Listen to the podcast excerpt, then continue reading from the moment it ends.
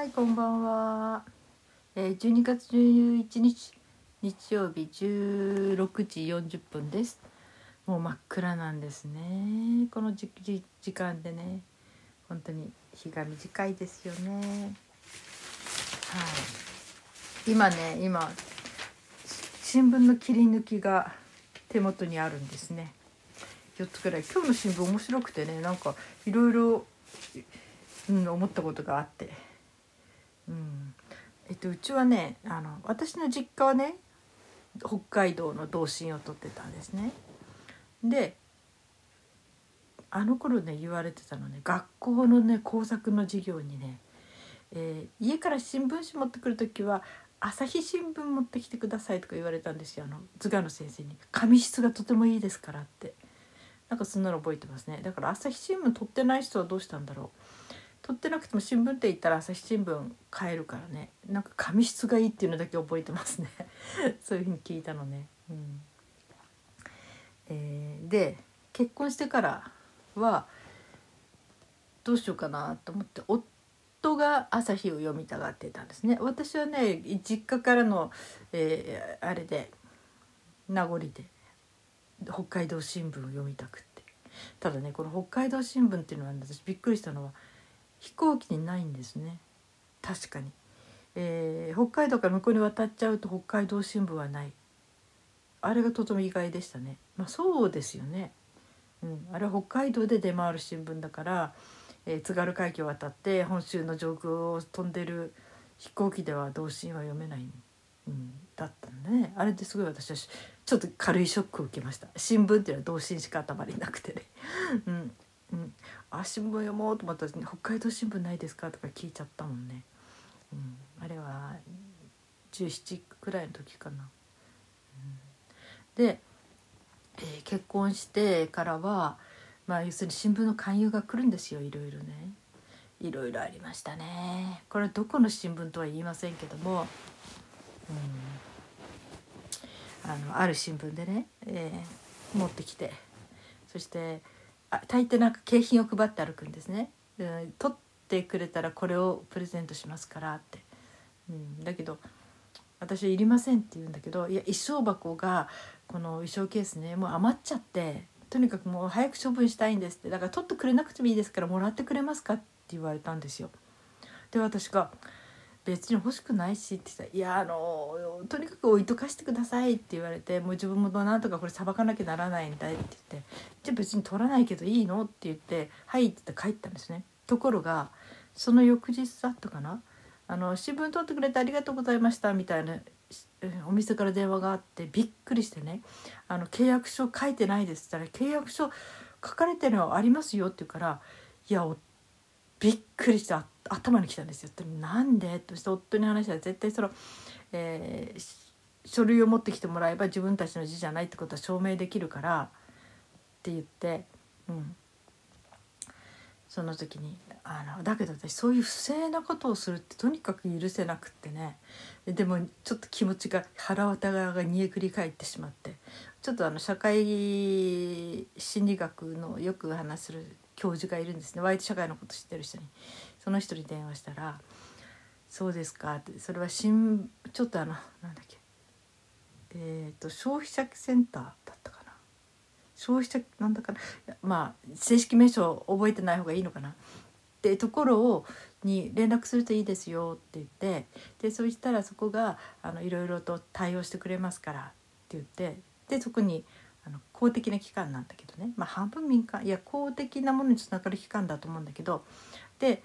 えーそしてあそこは今休火山ですか。らなかなかもう最近活動してないのでちょっと活火山とか少しこう刺激を与えていいかもしれませんよとか言われて。そうなんだ。とか思ってとにかく電話して、うん、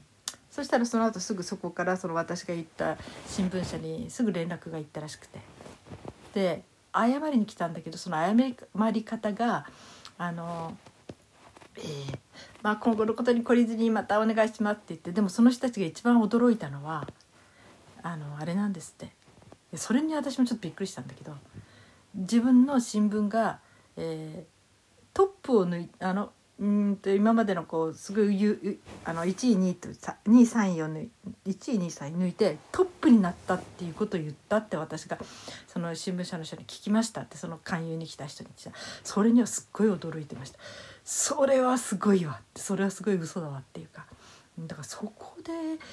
かからなくてもなそれよりもっとこうぎぎあの偽証？うん、偽の契約書を書いたってことで私は憤りを感じたんだけどまあそれぞれ立場的に違うんでしょうねびっくりポイントがね。うん、で結局その小箱はもう持って帰ってもらって、うん、っていうことがありましたね。してそれからはもうその数日後ぐらいから割とそれがきっかけなのかどうか分かんないけどみんなネームプレート。必ずあの、えー、ネームプレートその新聞社の名前とそれから自分の名前をあれしてネームプレートをみんな何人かつけるようになってきてえー、それはいいことだなって思ったんだけど、うん、まあそんなことがあってね某新聞社はね私はそのそういうイメージが強かったですけどまあでも何年間するうちにだからこの景品とかっていうの意外とねその点北海道市はしないんじゃないかな。あそこはもう北海道でオートですからそんなことしなくてもみんな取ってくれますからね。うん、で、えーああこういうこと言っちゃうと次の話につなげにくいか。うんじゃあ話題変えよう。うん。その景品っていうのがね。うん。本当に。うん。まあどこの新聞社とか言いたくないしね。でもこの流れで言うといろんなことをその新聞社の名前とか分かられちゃっても迷惑かけるから。いや新聞の話題パスしよっかな。うん。そうね。え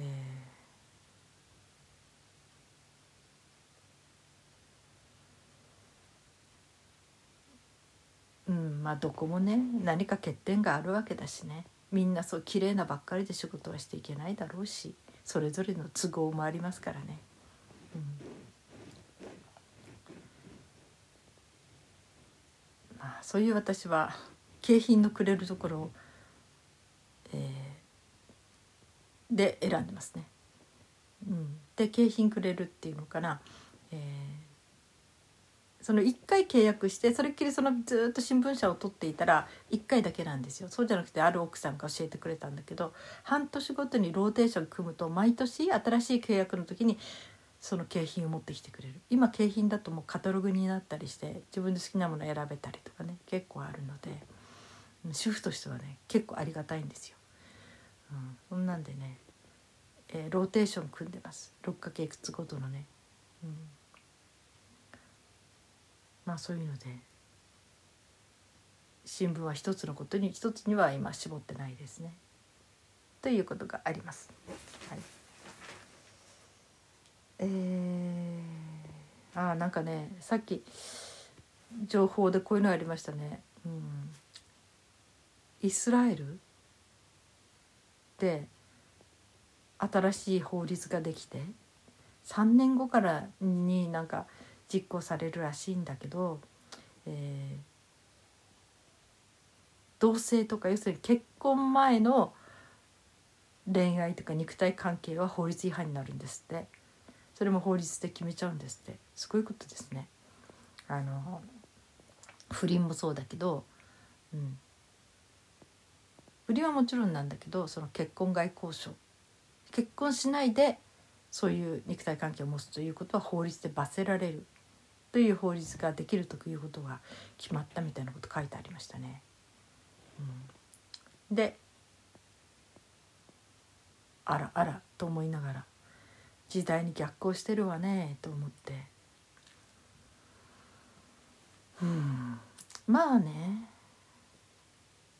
これは結構私が個人的に苦しんできたことなんですよね。苦しむというかうん私はねその処女思想というかね結婚するまでは処女でありたいっていう願望が強かったんですよね。キリスト教っていうこともあるけどうん。その私たちの学校に中学校の時にかなスペイン人の修道士が、えー、お話に来てくれてスペイン人のねそのその人はねすごい遊び人だったんだっつって修道士になる前は。まあ結構ねハンサムだしね。うん、とっても素敵な目をしていたからね、まあ、モテただろうなと思うんだけどでその修道士になってからはこう不良少年少女と言われる人たちの少年やなんかでねそういう人たちとおあの、うん、サポートする役になった人。うん。まあ今知ってる人はいるかどうか分かんないけど、えー、榊原生徒って言ったんですよね何年か前かな、うん、すごいちょっと怖い殺人事件。それを起こしたのがな割と子供ですよ。未成年者ですよね。で近くのよく遊んでた障害児の男の子を殺してその首を小学校の校門の上に乗せておいたっていうことであの事件になって捕まって。ででその人が、まあ、あの医療少年院要するに精神的に問題があるということでね。でこの時はもう精神科医の人たちがチームを組んでもうその人を育て直ししようということで母親役とか父親役とかいろんな役になってそのととにかくもう一度育て直しをするそういうことになってしまった生い立ちを作り変える、うん、そして人の愛情とか肯定されることを知るとかそういうことからそのいろいろと中身を変えていく。トラトラウマなのかな？分かんないけどそういう事件を起こさないで済む人間にえー、カウンセリングし作り変えるというかなんていうか癒していくというか。うん、ということでもうその人はもう少年院を出て今名前も変えて普通の人として暮らしてるんでしょ、うん、でその時にその少年少年を、えー、医療少年院で、えー、受け持った。キリスト教的にいろいろと話をしたりサポートしたり指導した人がその私が今話す人なんですけどそれはね、うんと、図書館で 見てびっくりしたんですね。うん、少年 A っていうのを読んだ時に「あらなんだかさんだ」って私その方と文通してたこともあるし文通っていうか相談に乗ってもらってねこともあるし、うん、もうお亡くなりになりましたけどね。でその人が、えー、こうその時はね同棲していた6人の少年少女を受け持ってたって言ったかな。うん、それで私たちの学校に来た時に、えこう言ったんですよね。皆さん婚約しても体は許してはいけませんよって。婚約して体の交渉を持った後に捨てる男性も結構多いんですからって。本当に自分の体のは大事にしてくださいって。男の人にとって女性とのセックスは便所ですって言ったんですね。トイレと同じね昔で便所。それでしかないです。だからあのそんなことに愛情だと勘違いしないで、うん、で本当にその結婚という責任のもとでねお互いに、えー、人間として尊重し合ってそういう唯一の人との関係を大切にして初めてそこで肉体関係も持って子供を作るっていうことがとても大事ですって。だから男性のそういうトイレ代わりにならないでください。って言ったんですよ。私たち中学校2年の時だからすごくあのショッキングでしたねそんな話ね。うん、なぜカトリックの学校ですからね。もうそんな話題なんか出っこないしシスターたちがその話もしないんだけどその人はそのありのままのなんかすごい話をしてくれました。私たちみんな感動しましたね。そういうことを話してくれる人がいるんだと思って。で私もちょっとねその人に、えー、相談っていうかいろいろちょっと友達が悩んでてね、うん、それからちょっとあのお手紙書いてお返事もらったりお電話して1時間ぐらい話してなんかすごいお金になっちゃってびっくりしちゃったりとかそういうこともあったし、うん、お世話になった方だったんですけどね、うん、でもその人の話もすごく衝撃的でしたね。うん、それで私はどうしてもね男性にとってこう性欲を処理するっていうことはその愛情じゃないんじゃないかって思うようになって。むしろ本当に愛情があればそういう性欲を自分で抑えて結婚するまで大切にすることができるんじゃないかって。それこそ本当の愛情なんじゃないかって私は思い込んでたから婚前交渉に対してはすごく嫌だったんです。懐疑的だったんですね。うん、だからある意味そのイスラエルのその法律ははっきり言って私が例えばその法律ができたとしても違和感ない。うんまあね。そうなってくとまあいいかもねぐらいに思うけど問題なのは法律自体が法律になると良くないと思うんですよ。国で罰する問題じゃないでしょって思うのね。だってねこの前はどこだったっけ？あの不倫をしたからって男性はムチ打ちだけど女性は石打ちの刑で殺そうとしてたわけでしょ？そういうことがあって。そういうことが平気で行われる国もある。うん、でそのこういう男女のねそういう問題に法律が入り込むってどうなんだろうで例えばまあ結婚外に不倫をした場合はその離婚の、えー、あれになる。対象になるっていうのは分かる。これは分かる。だけどだからといって罰刑務所に入れられたりとかなるとそれってちょっとおかしくないって思っちゃうんですよね。別の話だと思うんですよ。そのそれぞれの倫理観とか、ね、そういうものを恋愛感情とかそれは法律が入り込むものじゃないでしょって人を殺した場合はダメだしね。うん、それから何て言うのかなあのえー、結婚外のそういうあれでね、それそれは結婚の契約を破ったとして慰謝料を払ったり離婚のことが認められたりなんかそういうことはあるけど殺して OK とは言ってないしなんかその辺のことがね法律ってなるべく関わらない方がいいんじゃないかと思うんですよ。人の本当に一番大事なポイント以外はね、うん、細かくすればするほどいろんなことが問題になってきてそして人の荒さじが合唱するようになるしあの戦争中の時の日本みたいななんかね非国民みたいなあんな世の中は嫌ですよね。だから法律が関わるのはどうかなって思うんですね。で現実的にまあ私カウンセラーもやっていて、えー、男女間のねいろんな生々しい話もいっぱい聞くし相談も受けるし不倫の話も聞くしレイプの話も聞くしいろんなことがあるけど、うん、誰かを非常に憎むとかそういうことはないですね。憎いとかしいと思うっていうね。それぞれやっぱりそうしたのはそうしたなりのその人がそういうことをしてしまった。なぜそんな風になってしまう育ってしまったかっていうことに私はすごく、うん、そっちの方に関心がいくのでね、うん、表面に出たことだけを見て悪いことだとかそういうふうには思わない。ただ女性がこう言ったのはちょっと印象的でしたね。自分は割と男性とは、うん、割と若い頃からっていうかな、うん、何回かそういう経験を持ってきたけどただ結婚する時にはこの人が最初の人だったらどんな優位だろうっていう気持ちはあったって思うってそういうことを言ってました。これも本音かなって思うしそれからある人が何て言うかな。ある人がっていうかあの女性は堕胎する。体から赤ちゃんを下ろすことで精神的にも肉体的にも100%傷つきますと言い切った人もいました。そうなのかって、うん、いうこともあってね。まあそれはいろんな事情があるからね。うん。で私もねちょっと小さい小学校中学校の時かな、まあ、とにかくもういろんな人の話聞くからいろんな話が聞かされるんですよ。その時に中学校の時に私の本当に知り合いの友達がね、うん、あの親戚の人と。でその人が10歳ぐらい年上だったかな。彼女があ小学生だったかな。うん。じゃあ中学校になりたてかな。で私の友達よく私のとこに泊まりに来たりもしてたんだけどね。でなんかそういう性的なことがあってして彼女びっくりして「あのいやでも自分は好きだったから」って言って。うん。だけどその人が妊娠したかどうかどうやって調べに行ったらいいんだろうって挙句の果てに彼女はその人の子供が産みたいとか言い出して、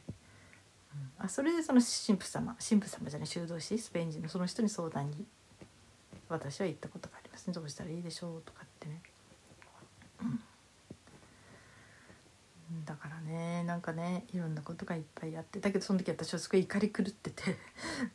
男なんて大嫌いだみたいないやそういうことをする男は嫌いだって、うん、いろいろ言ってたらその修道場私の友達知り合いよく相談してた修道場がねでもね男性だってそうやって自分を傷つけてしまったんですよって言ったんですよ。そんなこと知るかとか思ったんだけどでも男性だってその一時の気の迷いかもしれないけどそのね本当にうん。中学生の自分の本当に大事にしているいとこ、うん、をそういうふうにしてしまったということで本当に後でやっぱりすごく後悔する自分の傷になっていますよきっとって言ってた言葉聞いて。今ならうん。まあその人にねそういう心があればね一時の過ちで何ていうことをしてしまったんだって反省したかもしれないしね、うん、でもねその人その相手側の人と私ちょうどね会って会ってる時間もちょっとね、うん、いたのでね。いたのでっていうかあの知り合いだったので喉まで出かかっていてはぐっと話を気持ちを飲み込んでっていうかね、うん、こともありましたね。はあ、だからこのただね男女関係の時のこういう問題について法律が入り込むっていうのはあまりにもちょっとねって、まあ、現代の感覚にもそぐわないし、うん、法律が入り込んじゃダメじゃん。もっと荒々しくなるしもっと野蛮になるしその罰し方がね、うん、死刑とかいうのもあるんでしょきっとね。ただ首ねあのあれするぐらいなら、首くくってしまってああいうものならまだいいけど石打ちの刑だとかなんか残酷なもうね鼻を切り落とすとか手を腕を切り落とすとかなんかいろいろありますよね。それはちょっとなみたいなね。うん、ただちょっとねこの現代に逆行するようなこんな法律があと3年後にできるというイスラエルあたりそれはとても驚きましたね。うん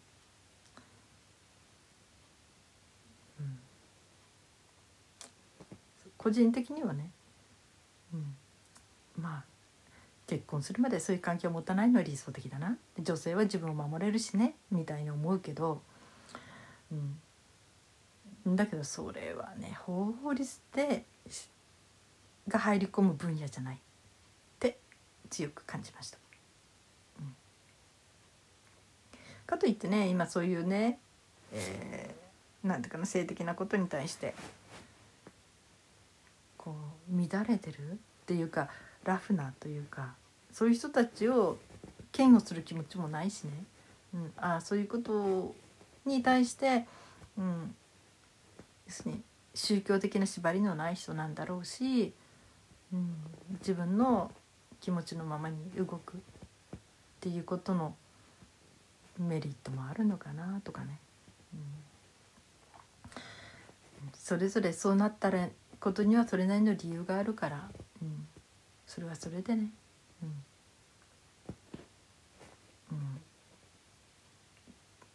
うん。うん、あれは思わないけどただ女性はね自分の体大切にしてほしいなって、うん、やっぱり望まない妊娠はあれだしね、うん、身ごもったら下ろせばいいだけよって言ってもでもそれって結構リス本当に心も傷ついちゃうんだよとかね。なんかその辺のことね。だからね。私の心の中の気持ちとすれば、え、やっぱり結婚ということがあるまではそういう関係を持たないでいた方が理想だなって思うけど今の世の中ではあまりにも理想論すぎるんでしょうね。理想にもならないか、うん、まあなんかおばあさんのたわごとでした。でも法律はいけません。法律でそんなこと決めちゃいけません、うん、って思います。皆さん今日はどのようにお過ごしになりましたか？今日も生きていてくださってありがとうございます。それではまた明日。